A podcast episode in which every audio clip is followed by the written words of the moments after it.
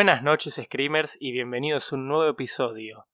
Mi nombre es Rodrigo Gilbueto y como de costumbre estoy con Shardy y Fer, el equipo completo, la trilogía, la santísima trinidad de Scream Queens. ¿Cómo andan, chicos? ¿Qué tal? ¿Cómo va? ¿Todo bien? Todo tranquilo. Linda noche. Hace frío, pero ya se está terminando el invierno. Ya se está terminando el invierno y qué mejor momento que una buena noche de julio, no, de agosto, ya estamos en el primero de agosto, un día antes de que Scream Queens cumpla dos años, para grabar. Estamos en la previa de un nuevo cumpleaños grabando episodio. Qué mejor manera de celebrar, ¿no? Así que bueno, la verdad que nada, está muy lindo. Era, era hora de juntarse a grabar. Después del episodio de Cronenberg nos tomamos una pausita, como que fue un episodio que preparamos bastante, pero yo ya estaba ansioso por volver.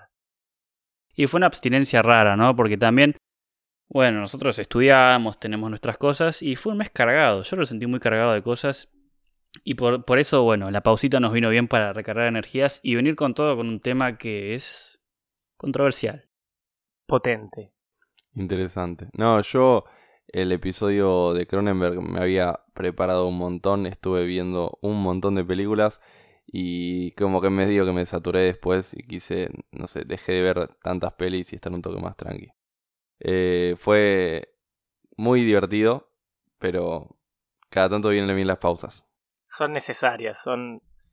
Las pausas son necesarias en cualquier proyecto, más en uno así de grabar que tenés que preparar, o por lo menos en nuestro caso que tratamos siempre de investigar previamente, de hacer una buena preparación antes de, de la grabación, bueno, es necesario en un momento descansar de todo. Pero bueno, como ya bien dijo Fer, tenemos un tema potente, vamos a estar hablando acerca de aliens, nada más y nada menos. Debería estar sonando la musiquita de los expedientes X.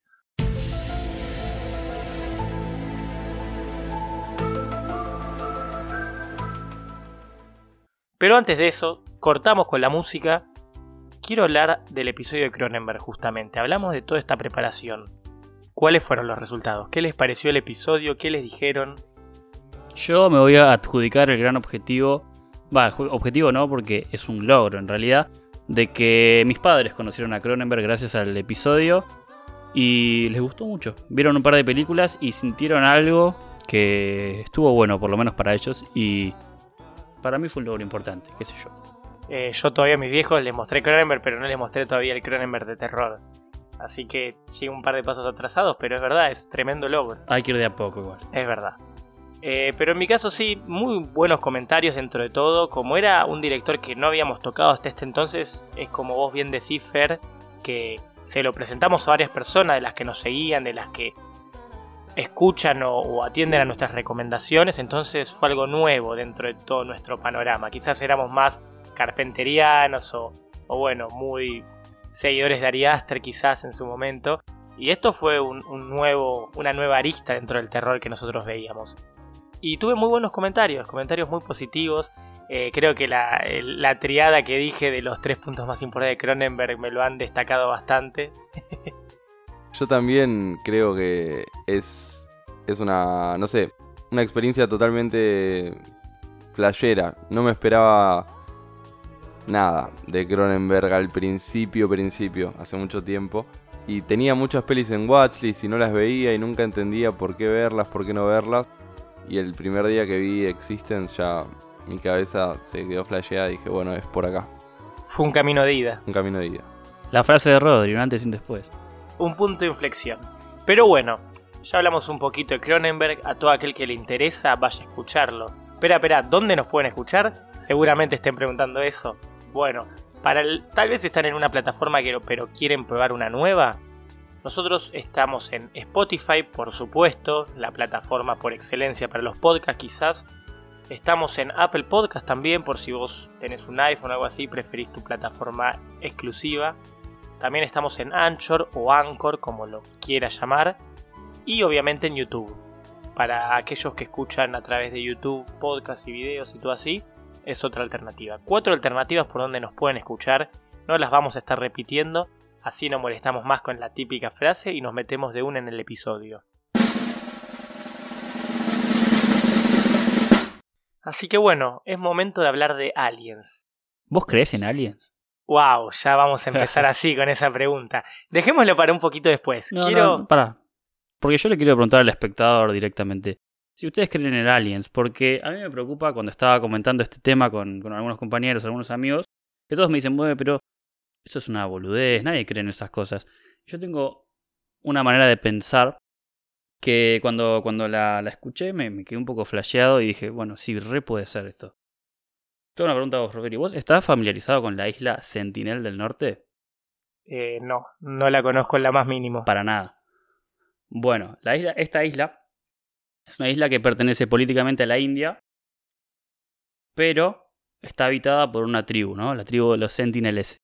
Es una isla que está en el Océano Índico, que está totalmente aislada, está en el medio de, la nada. O sea, vos estás en esa isla y para cualquier lado que miras ves mar, no ves nada.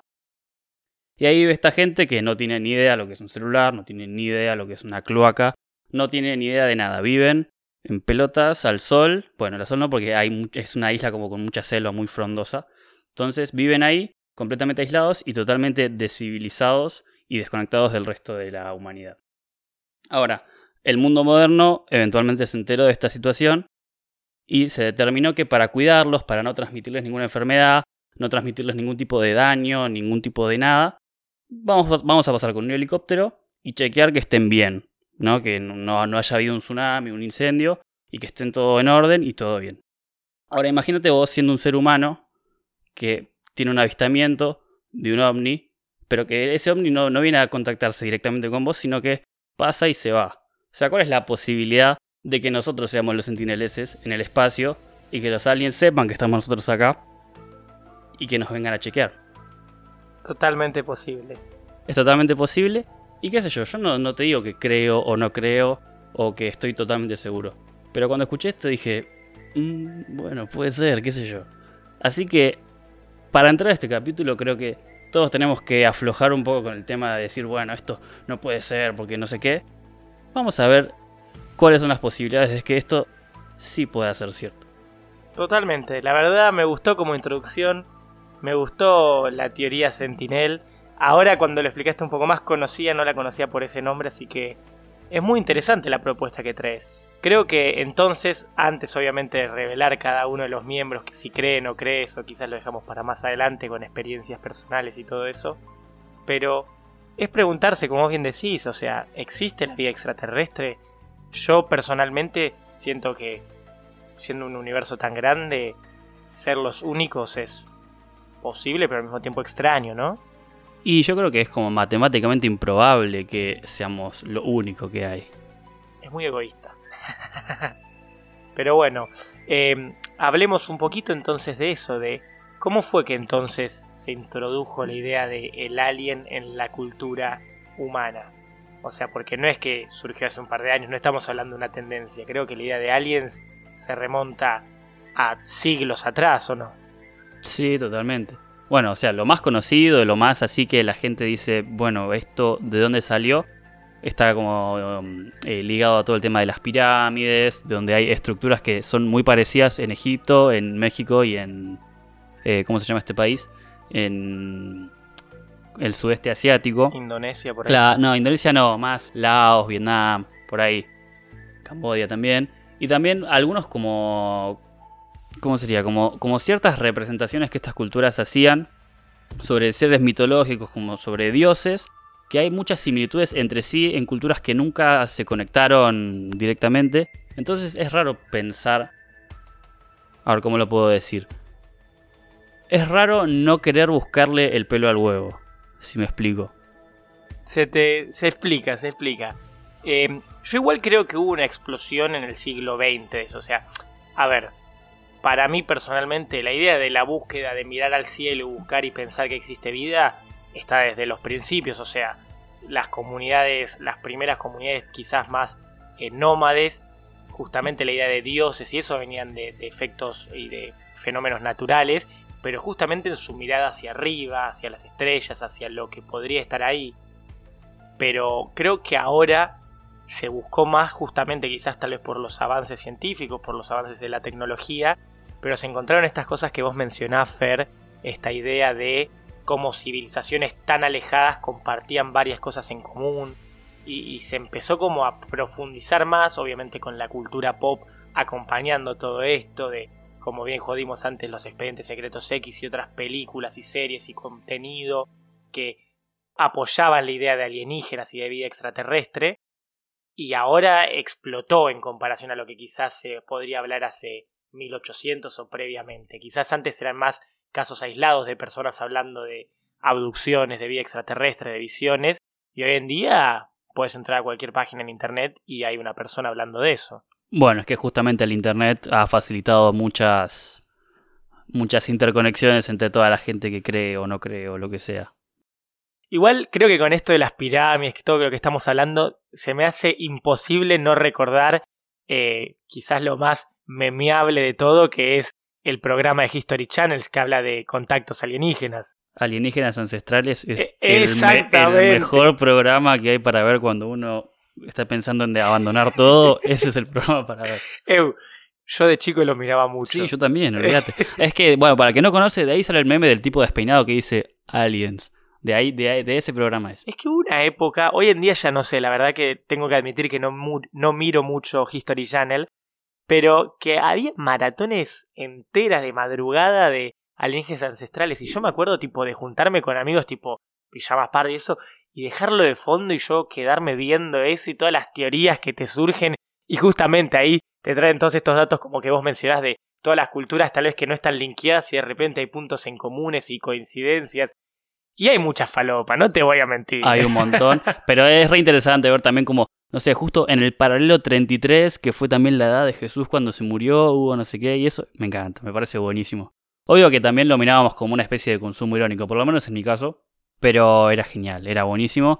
Y ahora, eh, bueno, lo, medio que lo redescubrimos y pensándolo un poco más objetivamente y un poco más seriamente, si querés, qué sé yo, si bien es mucha falopa, hay algunas cosas que sí son como que te quedás pensando y decís, "Mm, bueno, todo, todo es posible. Nada, de repente se me vino a la cabeza todas esas noches que me he quedado con amigos viendo este programa. Es más, me hace acordar a, a la frase de los Simpsons que dice: ¿Quiénes miran tele a las 3 de la mañana? Y que dice: los alcohólicos, los desempleados, los solitarios. Ahora le Sí, agrego los pibitos conspiranoicos de 15, 13 años ahí en esa franja.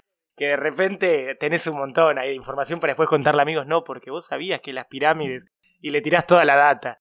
Pero siempre es como un punto interesante. Por fuera de justamente trayéndolo más a la adolescencia barra niñez, es como un misterio interesante que tal vez de más adulto no te llama tanto, pero en ese momento la idea de vida de afuera, que puedan llegar y visitarte, es como bastante misterioso. Bueno, hoy en día, ahora hablando ya con ustedes metidos en este episodio, me sigue resultando atractivo el misterio ese. Pero hay un tema al que quiero pasar ahora porque me parece interesante cómo mencionaste lo de la edad de Jesús y eso, y que justamente trayendo lo de alienígenas ancestrales y eso, muchas veces la religión entra en contacto con ideas de alienígenas. Sí, igual también hay como una especie de, de ambigüedad con ese tema, porque como sabemos, la religión, eh, bueno, hace, hace, unos, hace unos años, creía que, bueno, nosotros somos como el centro del universo y Dios nos hizo a su imagen y semejanza, hablando particularmente del cristianismo. Pero también hay un montón de, referencias. Hablábamos antes de. Bueno, cuando estábamos preparando el capítulo, que hay un montón de cuadros, un montón de cosas que hacen referencia casi directa a, ovnis y, objetos voladores no identificados, ¿no? Para, para repetirlo. Y entonces, eh, no, decídanse, o sea, o, sí o no. Es, como que eso siempre me, generó un poco de choque dentro de mí. ¿Tenés la data de algún cuadro que la gente pueda googlear ahora mientras nos escucha como trayendo de ovnis o que trate la idea de alguna manera? Eh, sí, sí. Mira, ahora que me haces, bueno, ahora que lo, estoy pensando, hay un cuadro que se llama La Crucifixión, que el, autor te lo debo, pero justo investigando es un cuadro que se pintó en el siglo, o sea, 1300 es el siglo XIV. Eh, bueno, es un cuadro en el siglo XIV que está en una galería de Kosovo, eso me lo acuerdo, no sé por qué. Pero que bueno, es la crucifixión de Jesús, es Jesús en la cruz, parece un cuadro normal. Está Jesús con el aura y todos los, los personajes de todo este evento. Pero en las esquinas del cuadro hay como, como, como si te dijera naves espaciales. Porque es como, como si fueran las naves de Star Wars, ¿viste? Donde tenés la nave y un tipito adentro, un piloto. Ok. Bueno, se ve eso claramente. Y digo, ¿qué está pasando acá? ¿Qué, a, qué hace referencia esto? Porque en la Biblia no hay tanto sobre eso. No hay. No es que te dicen que bueno, bajó un ángel, pasaron cosas. Esto está representado y se ve muy claro. Entonces, hay algo extraño aquí. Igual, justo hablando de, de la Biblia y los ángeles y todo, los ángeles del Antiguo Testamento son una cosa hiper bizarra que parecería. Son como seres de luz con formas totalmente irreales. No es como el ángel más humanizado que del Nuevo Testamento. Podrían ser como, alienígenas. Son como ojos con alas. Sí, sí, sí, sí. Totalmente. Bueno, muchas de las cosas a lo que quería llegar era que en la segunda mitad del siglo XX, con toda la, la salida de eh, como movimientos nuevo, eh, neorreligiosos, justamente que lo hablamos en el episodio de sectas para el que le interese, básicamente apareció un montón de tendencias, un montón de movimientos y muchos traían la idea de la llegada de seres de otro planeta, esto, o sea, lo incorporan en su idea de religión. Y bueno, todo el New Age durante la segunda mitad del siglo XX insinuaba esto, que Jesucristo podría ser extraterrestre, que algunos de los hechos religiosos que mencionaba la Biblia se debían a que era un ser de otro planeta y bueno, dentro de esto que vos decís, quizás los ángeles del Antiguo Testamento podrían ser descripciones justamente de series alienígenas dentro de toda esta idea. Sí, igual es una resignificación, como que se fue dando ahora más en la actualidad. Eh, si bien obviamente que asumo que siempre pudo haber otra persona que miraba al cielo y se preguntaba qué había más allá, también considero que hasta algún momento en la humanidad pensábamos que era el centro, éramos el centro del universo. Entonces como que medio que capaz, no sé, no se pensaba tanto en la posibilidad de que haya algo superior a lo que conocemos porque es lo que...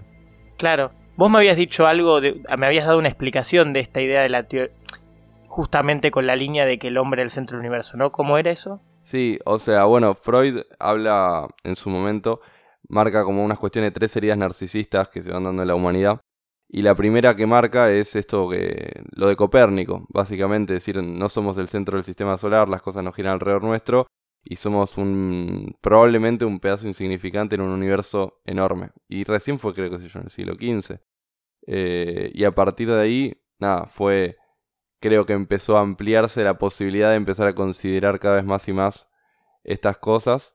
Y también es angustiante a nivel justamente la imagen propia del hombre de, éramos los más grosos del, mundo y tenía, reflejábamos la imagen de Dios y todo, empezar a pensar, somos un bicho cualquiera en medio del universo y pueden haber seres superiores que nos destruyan en dos segundos. Y por eso creo que es algo que también angustia bastante a veces. Las posibilidades de qué pueden ser los otros aliens eh, se empieza a ampliar un montón ahí. Estoy de acuerdo. Hay una cita que saqué para traer hoy de Arthur C. Clarke, que fue el, el que escribió el libro de Odisea en el Espacio, 2001, una Odisea en el Espacio, y que creo que fue co-guionista también en su momento. I'm sorry, Dave. I'm afraid I can't do that. Que también escribió Cita con Rama, que es una saga también de ciencia ficción. O sea, bien metió la idea extraterrestre que me encantó y justamente creo que va con lo que vos decís, que es... Existen dos posibilidades que estemos solos en el universo o que no lo estemos. Y ambas son igual de terroríficas. Sí, totalmente. O sea, es como una, una es una angustia existencial de, de realmente la soledad, el, que haya tanto y ser lo único que hay. O, y bueno, y la otra es el miedo a, a que ser dominado totalmente por una especie superior. Porque tal vez siguiendo la teoría eh, de la isla que trajo Fer, justo ahora me olvidé de vuelta el nombre, pero... Sentinel la teoría de Sentinel, que simplemente nos vigilan porque están completamente avanzados y no somos más que insignificantes frente a ellos, también da miedo. Claro, y si vienen es por curiosidad nada más. Ojalá. Ojalá. Siguiendo con esta línea, eh, con esto también, para entrar un poquito en la idea del miedo, del terror justamente, una de las personas que nos respondieron al Instagram cuando revelamos el tema, me pareció muy interesante porque Agustín Garcés, nos comentaba, lo cual fue muy duro, pero me pareció completamente correcto, que decía que el hecho de que existe un extraterrestre ya de por sí es algo malo para nosotros. Me pasó un video ahí justamente en YouTube que habla de por qué la existencia de vida extraterrestre sería nuestro final. Básicamente habla de esta línea de, eh, de un filtro en la evolución de las criaturas, de los seres, y que haya una criatura extraterrestre significa que posiblemente eh, nosotros estemos todavía frente a un filtro al que no llegamos que pueda significar la extinción de nuestra raza humana, por así decirlo. Era una mirada quizás bastante desoladora hasta cierto punto. Un poco fatalista también. Fatalista puede ser, no lo voy a decir. Mil gracias igual por el video, la verdad me vino bien para mirar este otro punto de vista. Siempre quiero conservar como la esperanza de, eh, ¿por qué no podemos ser todos amigos? Pero por fuera de eso es verdad. O sea, dentro de la línea de que si existe otra vida, que es lo más probable, como bien dijo Fer, hay miles de galaxias, millones de estrellas y nada, es casi matemáticamente improbable que no haya vida en otro planeta. ¿Qué significará eso para nosotros? Es bastante gris pensarlo, porque muchos de los resultados que puede haber de ahí pueden ser caóticos, ¿no? Y imagínate la cantidad de enfermedades que puede haber en el universo, ¿no? Como para que alguien traiga algo acá. Yo lo pienso por ahí, no sé. Hasta desde todo, o sea, es... Pero estamos siendo igual justamente autorreferenciales. Con esa metáfora estamos pensando en la colonización, en, euro- en los europeos llegando a América. Estamos pensando todo desde nuestra propia lógica. Es incomprensible pensar desde la lógica de un alienígena. Si hipotéticamente existe, entonces es todo muy, muy ambiguo. Y es justamente te empezás a enroscar en un vacío enorme que termina siendo abrumador. Y creo que eso es más. Si bien hay cosas más concretas de los alienígenas que fueron ya tomando forma y una cuestión cultural y de, no sé, de que hacen ciertas cosas, de que ya se comportan de maneras, toman identidades, están en diferentes tipos de alienígenas, todo, pero, mm, qué sé yo, al fin del día, lo más abrumador para mí es, es abrirse tanto al espacio y a la incertidumbre total de que no tengo idea qué hay ahí. Claro, de lo que hay ahí afuera. Es más el horror cósmico, se podría decir.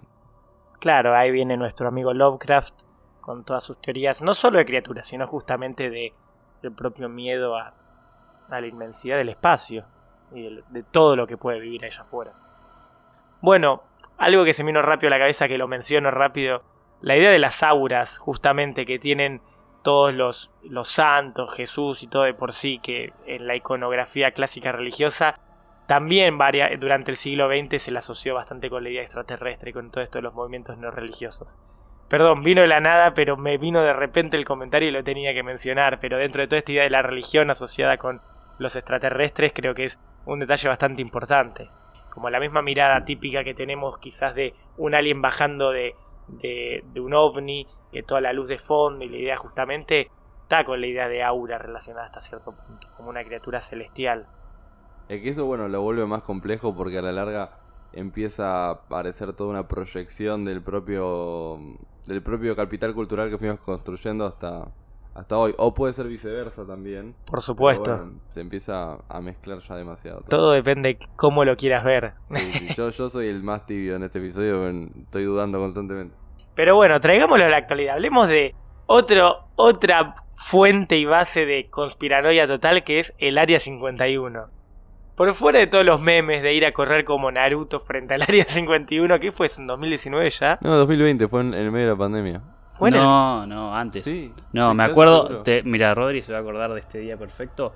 El día que fue, 20 de septiembre de 2019, estábamos estrenando la obra Siete Tiros. Mirá vos, entonces fue 2019. Uh, sí, 2019. estamos- yo ya me perdí tiempo ¿Cómo pasa el tiempo con la pandemia, no? Pero el Área 51 es otra base total de eh, conspiranoia alienígena, bueno, Fer.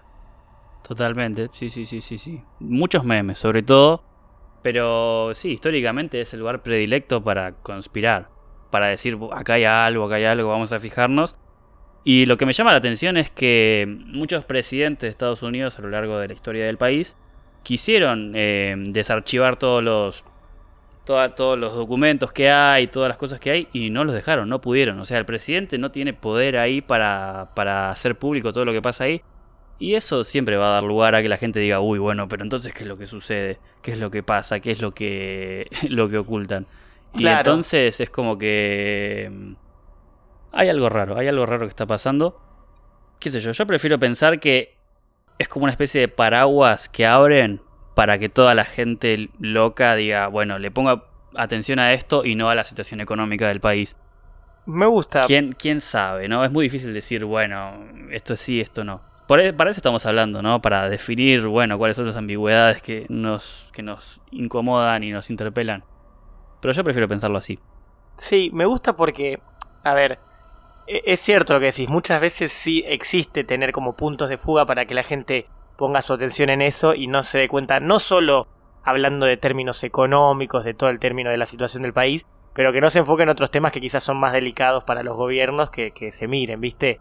Incluso la idea conspiranoica, para pensarlo de manera racional, decir, toda la gente sabe que ahí hay cosas turbias, yo no las pondría ahí. O sea, yo claramente tendría un lugar B donde nadie se entere y eso lo sigo dejando ahí para que la gente siga hablando, hablando y nadie se fije de 300 metros más a la derecha, el área 52. Claro, si hay algo raro que no se entere nadie. Que no se entere, pero nadie, nadie. Claro, pero fuera de joda creo que, bueno, el área 51 creo que también es de conocimiento general dentro de la idea del consumo popular. Básicamente, para el que no esté tan al tanto, es una instalación del gobierno en Nevada, ahí cerca de Las Vegas, Cerca ahí Las pleno desierto. Que el tema que tiene es que el objetivo principal de la base no está revelado al público, es indeterminado. Entonces, la gente empieza a teorizar a partir de eso. Y bueno, una de las teorías que tenían justamente era que era investigación y desarrollo no solo de sistema de armamento, o sea, obviamente en el desierto se hicieron todas las pruebas nucleares en su momento, entonces es probable que ahí sigan probando armamento, pero considerando esa zona, que siempre fue las zonas desérticas, podemos hablar ahora un poquito de eso, pero las zonas desérticas siempre fueron más tendenciosas a la idea de avistamientos de ovnis, por así decirlo. Entonces la asociación era casi por default, ¿viste? Generalmente la gente en los desiertos empieza a ver cosas en el cielo que no se ven en otros lados, justamente al no haber tanta contaminación visual, puedes ver otras cosas que quizás no ves en la ciudad y que mucha gente teoriza a partir de eso, y de repente el gobierno instala una base que no tiene una definición popular, perdón, no tiene un objetivo revelado de manera pública, y bueno, la gente empieza a teorizar a partir de eso. Es más, ahora dicen que, bueno, obviamente hacen pruebas de aviones y de justamente objetos voladores no identificados o reconocidos oficialmente. Las teorías aparecen.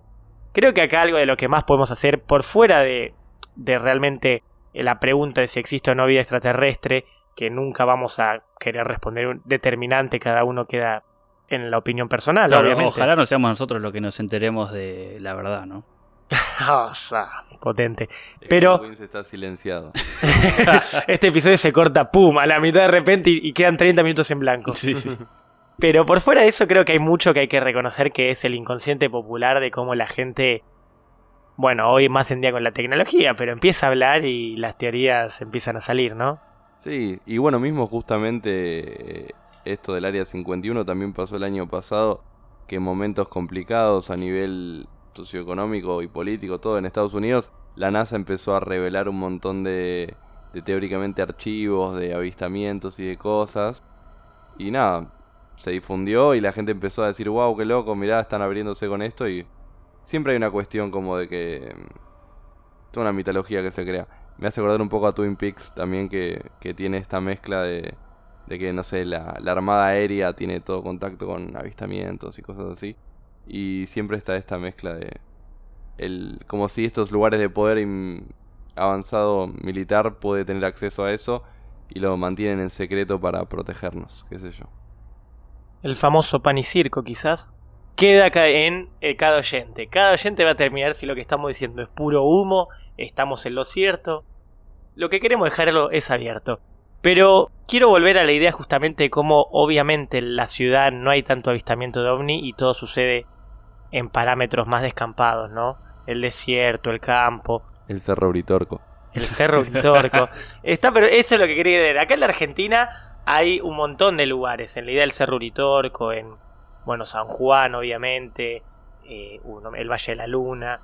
eh, pero hay muchos lugares que traen la idea de que hubo avistamientos de ovnis. ¿A qué creen que se debe? Pueden serme completamente racional, completamente conspiranoicos, completamente lo que quieran. Pero a que pase en esos lados, en esos pagos. O sea, te referís a lugares que no están, no es una aglomeración urbana. Claro, o sea, siendo ovnis no deberían aparecer en lugares donde esté justamente la civilización. Y a ver, primero me voy para el lado totalmente conspiranoico. Siguiendo con la idea de que ellos nos están cuidando de ellos mismos y de no querer interferir con nuestra vida. Si saben que tenemos una ciudad, no van a ir directo ahí, sino que van a tratar de moverse por un lugar donde no interrumpan tanto. Y bueno, ahí ya me fui a la mierda directamente. O sea, acá ya, o sea, desatamos todos los cabos. Fer, vol- estás metido en el agua, terminate de hundir. Sí, sí, Mojate total, todo. total. No, pero ahora volviendo a la realidad, no sé, qué sé yo. Siento que la gente de campo también se deja llevar por un montón de historias y un montón de cosas que uno por ahí lo, lo termina explicando de otra manera. Ah, no, nos van a acusar de porteños ahora, ¿eh? Sí, sí, ya está, listo. Yo ya quedé mal de los dos lados, ahora háganse cargo. Igual yo escuché más anécdotas eh, de, de cuestiones así a nivel urbano que... ¿En serio? eh, o sea, tampoco un montón ni nada, ¿eh? Pero... Ahora vamos con eso. Ahora ya nos metemos entonces en, en las opiniones y en experiencias. Yo creo que hay un poco esto que venía reflejando de que la naturaleza y el cielo principalmente, que estamos hablando justamente de extraterrestres y que vengan de afuera, fuera de la ciudad y de toda la contaminación visual, sonora y todo, se desarrolla de otra manera y creo que eso para cualquier persona puede reconocer que vas al campo literalmente 200 kilómetros fuera de una, eh, de una urbe y cambia el cielo, ves muchas más estrellas, ves otras cosas.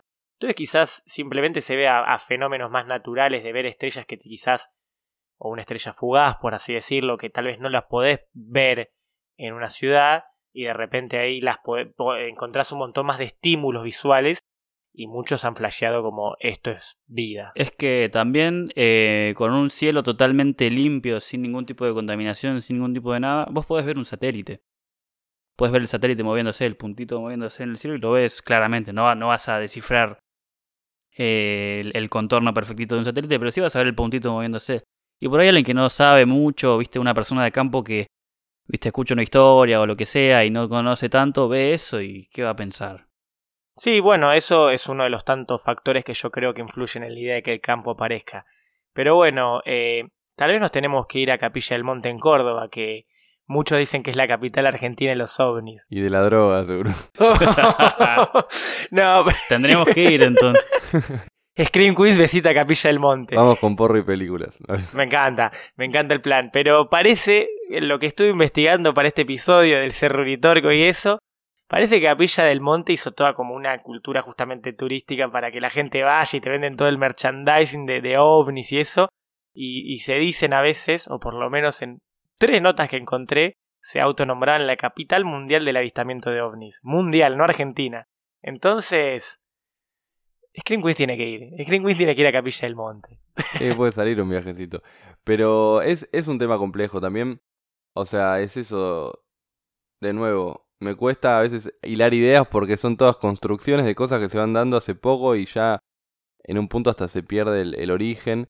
Pero me empezó a pasar que también viendo pelis de aliens o cosas sobre aliens y escuchando, está toda esta cuestión de la figura del búho blanco. Que, o sea, la había visto en una peli que es la que voy a recomendar, eh, después, pero que está ahí también el elemento del búho blanco y también está en Twin Peaks. Y toda una cuestión como de los búhos, como si fuesen un puente de conexión entre los aliens y los humanos. Como ¿Cómo es eso? Es algo que fui hilando, viendo muchas pelis, que vi en 3, 4 pelis esos elementos. Y nada, como que se empieza a crear toda una cuestión de la naturaleza, del bosque, de estar más lo solitario y... Y el huevo blanco como relación con los ovnis. Sí, Me gusta porque esa es una teoría propia tuya, Jardi. O sea, estás entrando, estás entrando en, en- en el episodio, te estás hundiendo en las teorías conspiranoicas y me encanta. Y ahora es momento ya de meternos en experiencias y todo. Le preguntamos a la gente, a nuestros screamers, a nuestros queridos screamers, qué opinaban de este tema y varias preguntas con respecto. Los resultados fueron apabullantes. Ay. Primero, la idea de creer en la vida extraterrestre. Le preguntamos a la gente, ¿creen en la vida extraterrestre? Y el 85% dijo, más vale. O sea, solo un 15% dijo, basta de falopa. Y mucha gente veía History Channel. Yo quiero saber cuántos de nuestros seguidores veían History Channel. Por favor, una vez que termines este episodio, comenta en la publicación diciendo si, si veías o no los episodios de History Channel de alienígenas ancestrales. 87 personas se inclinaron por decir que creían en la vida extraterrestre y solo 15 no estaban de acuerdo con lo que opinábamos. Que eso es muy amplio, porque puede decir no creo en vida extraterrestre o simplemente decían basta de falopa como cambien de tema. lo dejamos abierto para que. para no meterlos en complicaciones. Y después preguntamos si esta sí fue más peleada, pero si los aliens ya vinieron a la Tierra, y el 63% cree que sí. Solo un 37% cree que no hay chance que ya nos hayan visitado. Peleado, ¿eh? 65-38, o sea, en números queda más, pero comparado al anterior, que fue rotundo, esta fue como más dudosa. La gente dudó un poquito más en si, si los aliens vinieron o no vinieron. Y creo que ya es el momento. Metámonos de lleno en lo personal.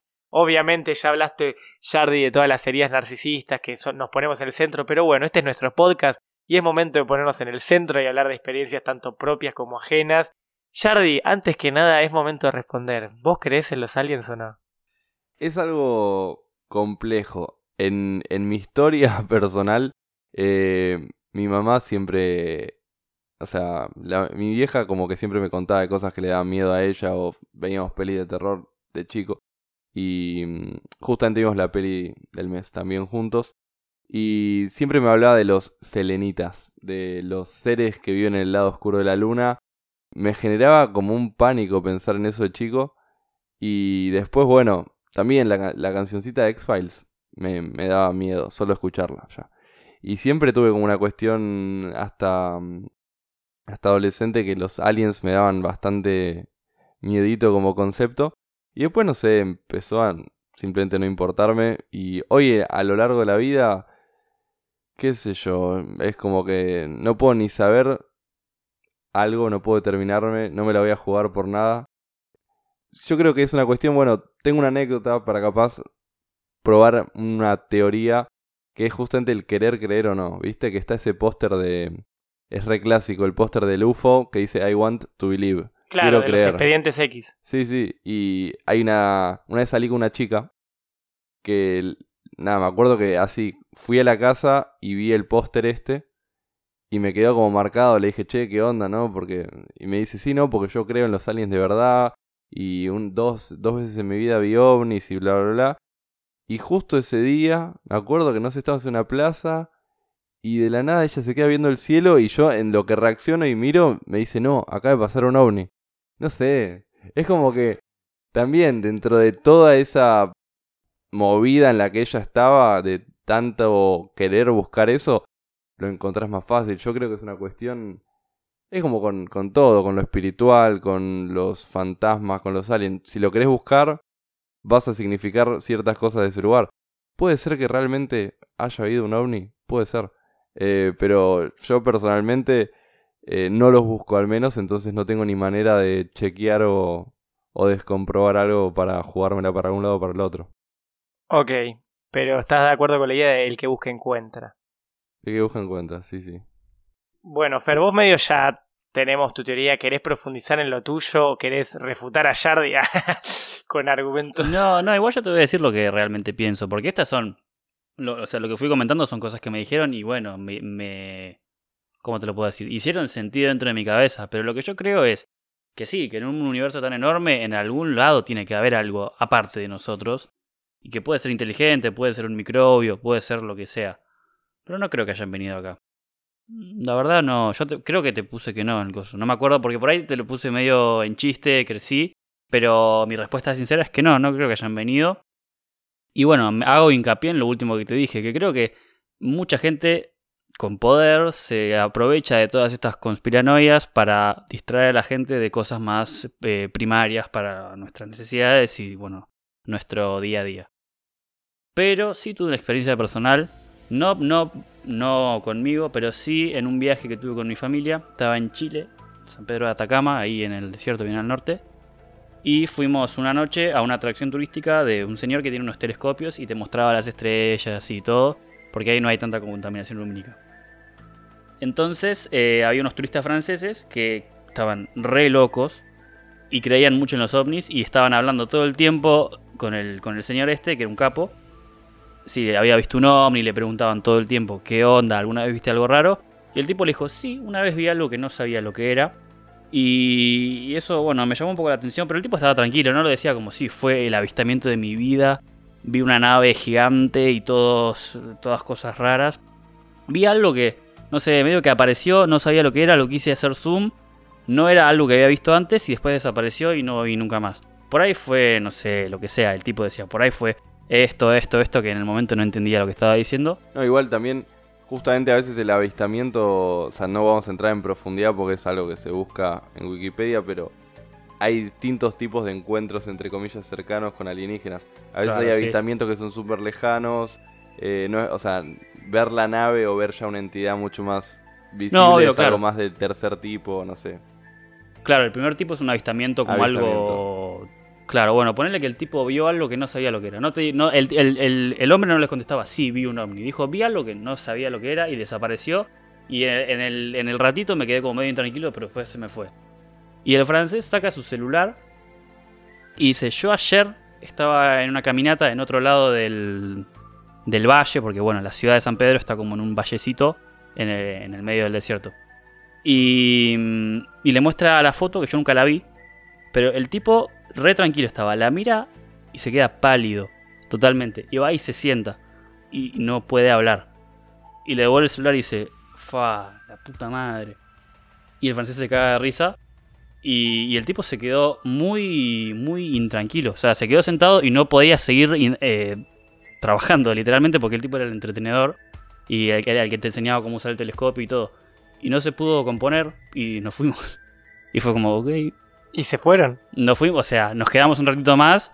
Y después, bueno, nos fuimos a comer o lo que sea. Claro, sí. Pero yo me quedé con, con la, con la experiencia de verlo al tipo que estaba re pancho, que el, el tipo trabajaba de mirar el cielo y nunca vio nada raro, salvo esa vez que, bueno, estaba tranquilo igual.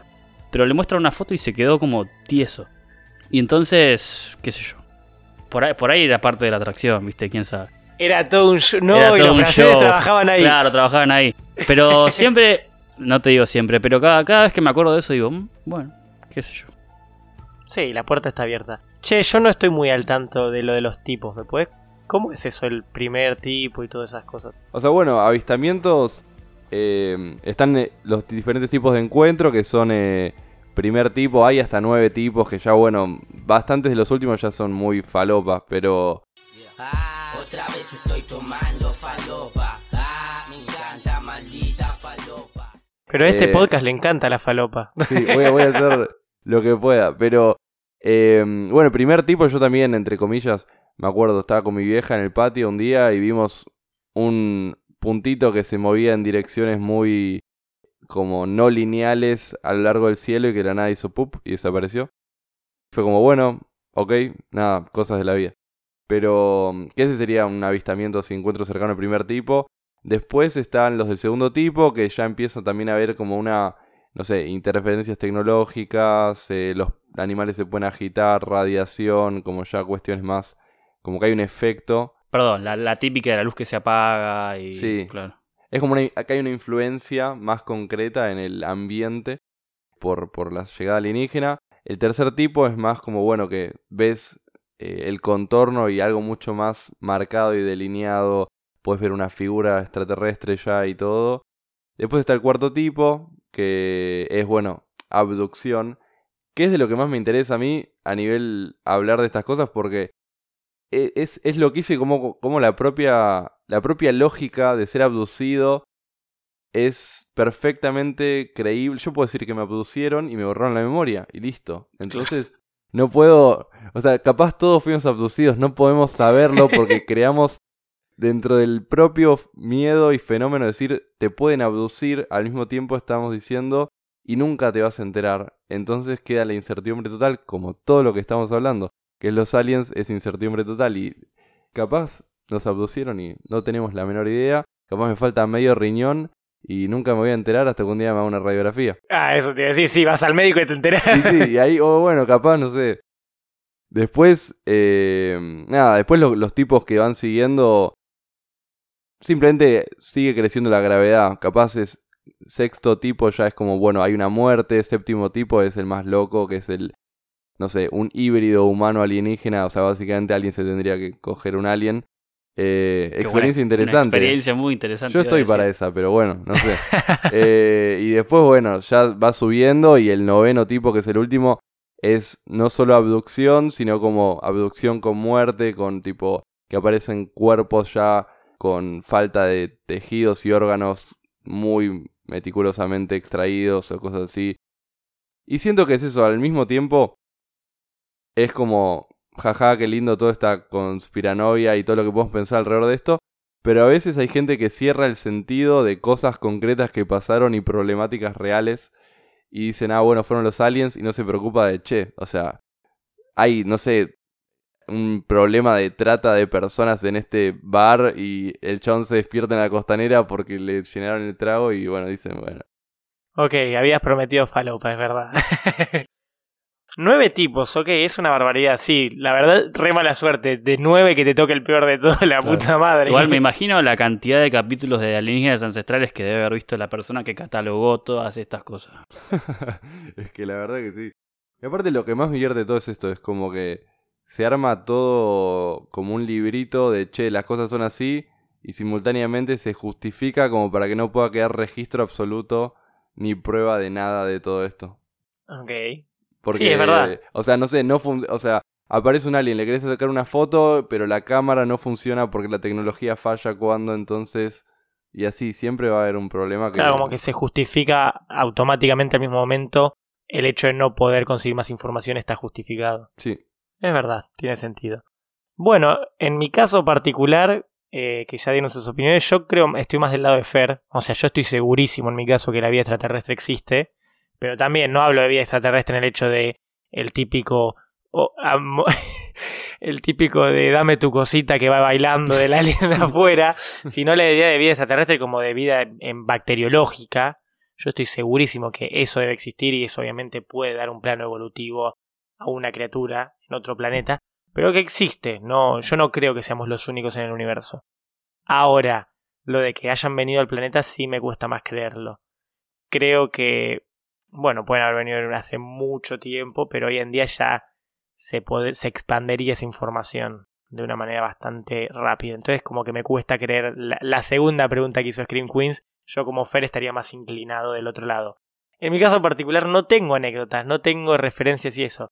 Estoy muy de acuerdo con lo que vos decís, Yard, de que el que busca encuentra y que una persona se condiciona a sí mismo a buscarlo. Y cuando alguien ve eso, quizás no es lo mismo que lo vea yo con mi familia, eh, que estamos, no sé, en San Juan de repente y vemos eso y decimos, bueno, es una estrella fugaz o no sé qué cosa, un tema de un efecto óptico que puede pasar y todas esas explicaciones racionales que puede haber, que quizás si estoy con los franceses que dijo Fer o la chica que mencionabas vos, quizás de repente me entra la duda, porque estoy condicionado por mi entorno alrededor y me da a creer eso. Entonces, si vos mismo te condicionás con, con elementos externos para justamente creer en eso, y es más fácil que lo encuentres. No me parece mal, ¿eh? O sea, yo estoy abriendo la puerta enorme a que la vida extraterrestre existe, pero sí a que el contacto entre especies, por así llamarlo, todavía no llegó. Y yo tengo la esperanza de que nos agarremos de la mano y vivamos felices.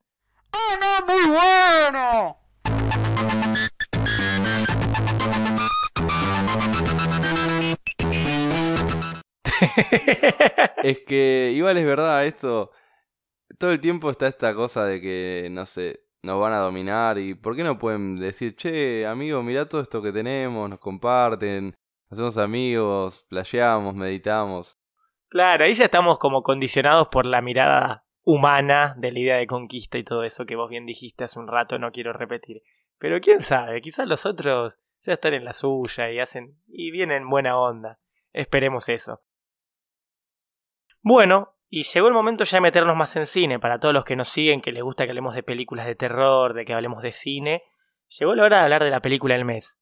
Siempre es importante volver a aclarar que el tema de hoy no era hablar simplemente de, extraterrestres, no era hablar de, del espacio, del espacio exterior, sino justamente hablar de, de los aliens y los humanos, de la llegada a la Tierra de los aliens, del contacto extraterrestre. Entonces omitimos justamente grandes películas, ahora Fer va a explicar un poquito más esto, pero grandes películas que tal vez todos dicen, no, terror extraterrestre, ¿cómo no eligieron tal película?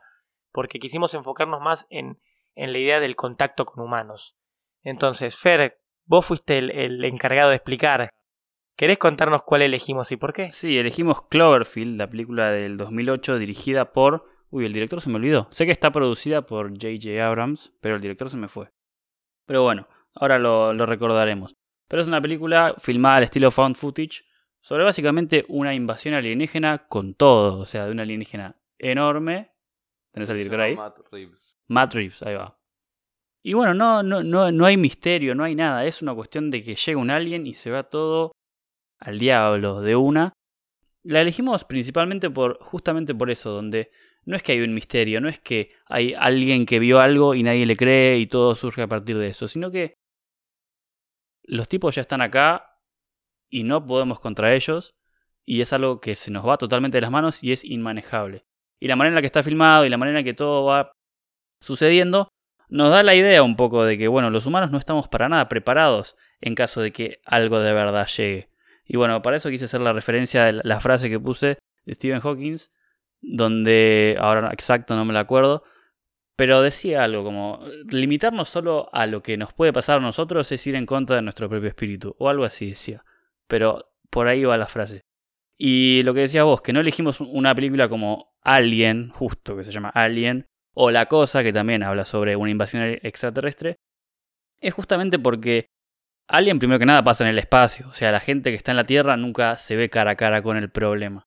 Y la cosa pasa en la Antártida, en una base... No es una base militar, es una base de investigaciones. Y bueno, o sea, el alien gana, todo bien. Pero una vez que gana, ¿de dónde se va a ir? Está en la Antártida, no sé si sabe nadar.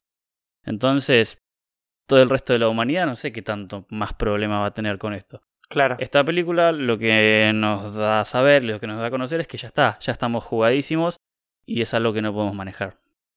Sí, a mí yo creo que el hecho del found footage fue un elemento clave para que yo también la vote como película del mes, porque como bien mencionamos en el episodio de found footage y al que le interesa lo puede escuchar, creo que es uno de los episodios más subvalorados por nosotros mismos, lo elaboramos bastante bien y quedó bastante opacado por otros grandes episodios, pero le agrega mucho realismo. Entonces, a toda esta idea justamente que hablamos de la conspiranoia, de la idea de cosas que le pasan a los humanos y que a veces no se pueden comprobar, de toda esta idea de cómo la eh, búsqueda de más información al mismo tiempo es difícil de obtener y cuando no se obtiene está justificada, bueno, acá tenemos como un cámara en mano de una persona que sufre las consecuencias del alien en primera persona, el extraterrestre, y eso para mí la hizo subir bastantes puntos. Claro, el aspecto documental siempre va a hacer que vos te lo creas de una u otra manera. A mí lo que me gustó mucho de Cloverfield también, ya entro quizás más en lo de que sería mi carrera y todo eso, pero el marketing. La verdad que la jugada que hicieron ahí fue excelente. La verdad que de la peli podemos hablar mucho, pero al mismo tiempo es básicamente lo que, como bien la escribiste, la sinopsis Fair, gente que sufre de la llegada de un alien a Nueva York, de un alien descomunal a Nueva York y cómo ellos tratan de sobrevivir. Y la peli es bastante como la idea de tiempo real que van avanzando con ellos la película. Pero a mí lo que me gusta mucho que quería mencionar en el episodio de hoy es la propuesta de marketing que hicieron. El productor fue J.J. Abrams, lo mencionaste, ¿no? Fer? Sí, sí, sí. Que bueno, para los que ya lo saben o no lo saben, también produjo y creó toda la idea de Lost. Que Lost podemos estar hablando un montón. Y ahora yo la vi al principio, quizás no me gustó el final, pero soy un fiel defensor. Y lo que mejor tuvo Lost es que, nada, tenía una plataforma de marketing excelente. No voy a meterme mucho en eso, pero es una serie que marca un antes y un después.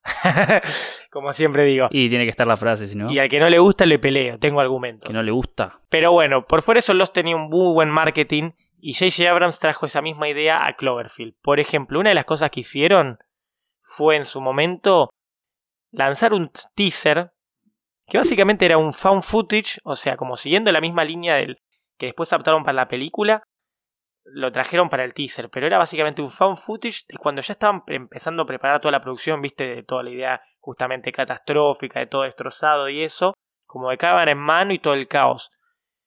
Y cuando lo lanzaron por primera vez, no lo lanzaron ni con título ni con nada, o sea, fue un teaser como de eso, absolutamente del caos, y cámara en mano. Y se lanzó, eh, en su momento, viste, todavía no estaba tan expandido el internet como hoy en día, fue 2008, se lanzó previo a eh, Transformers, en su momento la, la, distribución que se hizo. Entonces fue como que la gente iba a ver al cine Transformers y en los trailers aparecía esto, que no te daba fecha de estreno, no te daba nombre de película, ni nombre de la película te daba.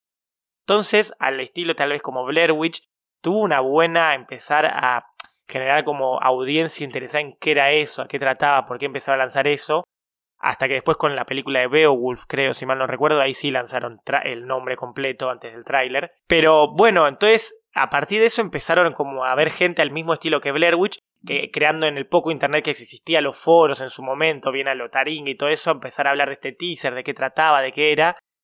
Abrams, como bien sabe hacer de productor, empezó a crear páginas con un poco de indicios que en realidad vos tenías que sacar las pistas de, a lo largo de la página y la información, viste, había como una conspiranoico hablando de aliens y eso, entonces vos tenías que sacar. Y a partir de eso empezaron a generar como gente masivamente interesada en esto sin saber ni el nombre de la película. Entonces cuando lanzó fue un éxito. Cloverfield, la verdad, bueno, ahora sí se hizo toda una saga de tres películas sobre un mismo universo cinematográfico. Dicen que van a lanzar más, parece. Pero creo que eso viene bien a mano porque justamente al hablar de aliens y de la llegada a la Tierra, aprovecharon la idea conspiranoica y que la gente como que teorice por su cuenta, con un simple teaser sin nombre, sin nada, mostrando la destrucción, la gente empezó a teorizar de la misma manera que teorizan con los aliens. Entonces me pareció muy inteligente esa idea y que bueno, justamente al hablar de esta temática y todo, cayó bien, fue exitosa. Viste, tremenda nada, los dejé callados, no tenían Sí, sí, nada. me quedo, me quedo sin palabras. Es... No eres el único maldito con conocimiento. Vos tenías igual una anécdota que contar, ¿no? Sí, no, igual es una boludez, pero a mí me retraumó esa peli de chico. O sea, cuando salió... Es gracioso, el otro día cuando la compartí, eh, compartí la peli del mes, no sé, como 5 o 6 personas me respondieron al toque. La vi en la costa en el verano del 2008, creo 2009. Realmente el marketing tuvo un impacto un montón. Y yo la vi en la tele, pero, pero nada, me quedó, me dejó justamente muy traumado con el hecho de el realismo que conllevaba y la, la vibra que transmitía. Es como que la tengo ganas de volver a ver, porque la vi muy de chico y me representó un trauma y digo, bueno, no sé si la tengo muy arriba o muy abajo. Yo creo que la generación post Blair Witch, la que vino después, no digo este fue su Blair Witch, pero se manejaron de una manera muy similar, al ser fan footage tuvieron un impacto muy similar, y yo creo que esto también, o sea, no te digo que es un peliculón, lo voy a reconocer, no es un excelente película ni nada por el estilo, pero sí marcó algo en un inconsciente, esto que decís, que, que cinco personas te hayan dicho más o menos la vi en tal lado y se acuerdan cuándo la vieron, marca que, que tuvo cierta influencia. No hablamos de calidad ni nada, pero que la influencia estuvo. Y bueno, tanto eso por la trama, por el marketing, por lo que sea, pero tuvo su efecto. Yo creo que no es la misma medida ni nada por el estilo, pero es como hasta cierto punto lo que fue Blair Witch para una generación posterior. Qué lindas reflexiones, Rodrigo. Tratamos, viste, yo para esto sí vine preparado. Pero bueno, para cerrar el episodio, siguiendo con esta línea de películas hablando de terror extraterrestre, pero no de extraterrestres en el espacio ni nada por el estilo, sino de aliens viniendo a la Tierra de contacto con humanos, cada uno de los miembros de este equipo va a dar una recomendación.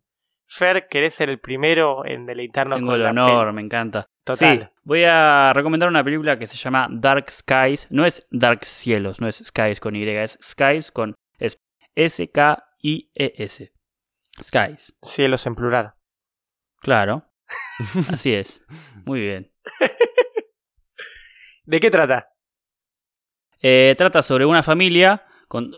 Un poco está la idea de Home Invasion, ya que recordamos un par de capítulos.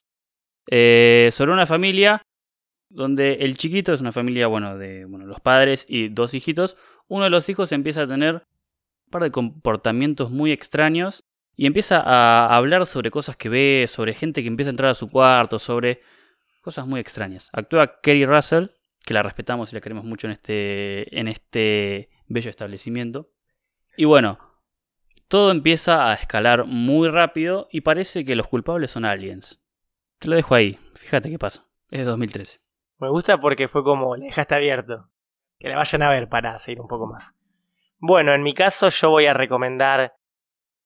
En un momento pensé en recomendar eh, Knowing, creo que se llama, la de Nicolas Cage. Eh, es más thriller. Pero es más thriller y...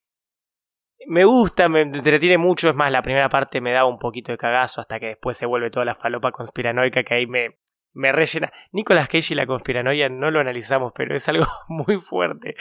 Eh, pero decidí ir por otra que me, me llamó más y que está más relacionada, que es Señales, la película de M. Night Shyamalan, con un buen elenco, o sea, con Mel Gibson y con Joaquin Phoenix, o sea, buenos actores. Seguramente muchos la vieron, fue en el momento que M. Night era sumamente respetado, ahora está ganando de vuelta su reputación, pero después lo bastardearon con varias pelis. Y la verdad es una muy buena película justamente con la idea que yo le elegí, no voy a contar la trama porque ya todos la saben, es la típica, o sea, hasta Scary Movie 3 le hizo parodia, una excelente peli Scary Movie 3, pero de un granjero en el campo y que aliens le están dejando señales en, sus campos de maíz. Pero me gusta mucho por justamente todo esto que debatimos, como de traerlo al humano, a la familia tipo, y de las ideas que surgen entre ellos, de todas las teorías, o sea, eh, de todas las conspiraciones que empiezan a leer y de qué puede ser y todo. Tiene un excelente jumpscare, creo que es cuando algún día hablemos de jumpscares bien hechos, creo que este está muy bien hecho, porque no depende tanto del sonido. Eh, está muy bien armado, no lo voy a spoilear, simplemente se van a asustar cuando aparezca. Nada, la verdad me parece una muy buena peli que retrata la idea de cómo la conspiranoia que puede suceder entre la propia familia y los integrantes teorizando sobre qué es realmente lo que está sucediendo y al mismo tiempo eh, cómo responden frente a ello. Bueno, Jardi, lo mejor para el final, ¿qué tenés para recomendarnos? Lo mejor para el final, lo más traumático que, que experimenté en mi adolescencia para el final. Eu, Eh, yo también recuerdo esa peli como un evento traumático de mi, mi joven adolescencia. Sí, sí, o sea, bueno, la peli que voy a recomendar son Encuentros cercanos de cuarto tipo, Fourth Kind, eh, que actúa esta Mila Jovovich, se pronuncia. Jovovich sí, pero algunos también la conocen como la cuarta fase, quizás. Ah, la justamente. cuarta fase también. Y nada, es esta actriz bastante conocida. Me acuerdo que me junté a verla con amigos, eh, así, tenía 15 años más o menos, y se dio toda una cuestión como de credulidad, ¿no? De, de, de esto de ser más joven y, y no descreer. Hoy en día veo una película y me cago de risa inmediatamente, pero te hacen toda esta propuesta de mezcla found footage y ficción y te dice que este found footage es efectivamente real por fuera de la película. Lo cual no sé si después incluso tuvieron problemas por, por, por lo que, no sé, la información falsa que se dio. Pero que nada, yo en el momento dije, ok, me están mostrando escenas reales de cuestiones que digo, esto no puede estar pasando, no, no puede haber registros de esto. Y para mí era el primer contacto con eso. Y bueno, ahí está todo el tema de los búhos, como que la gente cuando era abducida tenía sueños con búhos blancos y veía búhos blancos en las ventanas. Y ya lo había visto en Twin Peaks, entonces me quedé pensando, como empecé a asociar eso con los búhos. Yo creo que flashé y me parece que la gente que está escuchando puede ir para atrás, pero creo que dije huevos. Ah, creo que dijiste huevos, creo que dijiste huevos. Búhos blancos. Búhos, búhos. Perfecto. Yo, yo también escuché huevo, me parece. bueno, capaz no modulo. Claro, yo me estaba imaginando huevo. Yo dije, qué raro, nunca escuché la del huevo blanco. Y... Hay que poner un corrector tipo de loquendo arriba cuando hablo. Búho. Búho. Búhos. Eh, es una peli que es, es interesante, habla justamente de la abducción y todas estas cuestiones que son sumamente interesantes desde una perspectiva de una terapeuta que básicamente atiende gente en un lugar muy aislado y le empieza a pasar lo mismo a todos sus pacientes y empieza a ver como un arquetipo, algo que está uniendo eh, experiencias entre todos. Y si realmente podrías apagar un botón en tu cabeza que te hace descreer del, entre comillas, found footage y creértelo de verdad, te cagas hasta las patas, pero bueno, ya nadie puede hacer eso. Y bueno, Y de más chico quizás sí, yo me acuerdo que de chico esas grabaciones y eso me parecían re turbios. sí, sí, hay, o sea, cuando hablan en sumerio dije, no, ya está, o sea, Sos repollo. eh, tenía, yo estaba con un amigo y se fue. Literal se paró en el medio de la película y se fue porque no podía sostener ya. Fue de las pocas veces que como que estábamos viendo una peli y alguien se fue ahí. Bueno, yo en mi caso vi esa y después queríamos ver, eh, la habíamos visto con un grupo masivo de gente del colegio. Era como un cumpleaños. Vimos esa y fue como, veamos otra película después. Y después de esa dije, en ese momento le tenía más miedo al terror y fue como, no, gracias. Y me fui a jugar al metegol. Sí, sí, de que ya otra más de terror después de eso, no. Así que bueno, esas son las recomendaciones del episodio de hoy. Eh, Dark Skies, The Fourth Phase y Signs. En español, Perdón, si lo buscan en español, como decís, es Los Elegidos. 2000 Ah, mirá. Los Elegidos 2013. Qué traducción de mierda, la verdad. Sí, o sea, tendríamos que hacer un capítulo de traducciones de terror. También. Eh, bueno, los elegidos, encuentros cercanos del cuarto tipo y señales. Bueno, no hay mucho más para decir. Creo que con esto ya cerramos todo el episodio. Y nos pusimos a debatir realmente la idea y todo, así que me Dejate encantó. llevar, dejate llevar. Dejarte llevar, o como dicen los expedientes secretos X, los expedientes X, quiero creer, I want to believe. y lo dejamos en cada espectador que define eso, si quiere o no quiere creer. Ya saben dónde nos pueden escuchar, síganos en Twitter, Instagram y YouTube y nos vemos en el próximo capítulo, ¿no? Ya con dos años cumplidos. Qué lindo. Así que muchachos, creo que no hay mucho más para decir. Buenas noches, Screamers. Buenas noches. Buenas noches.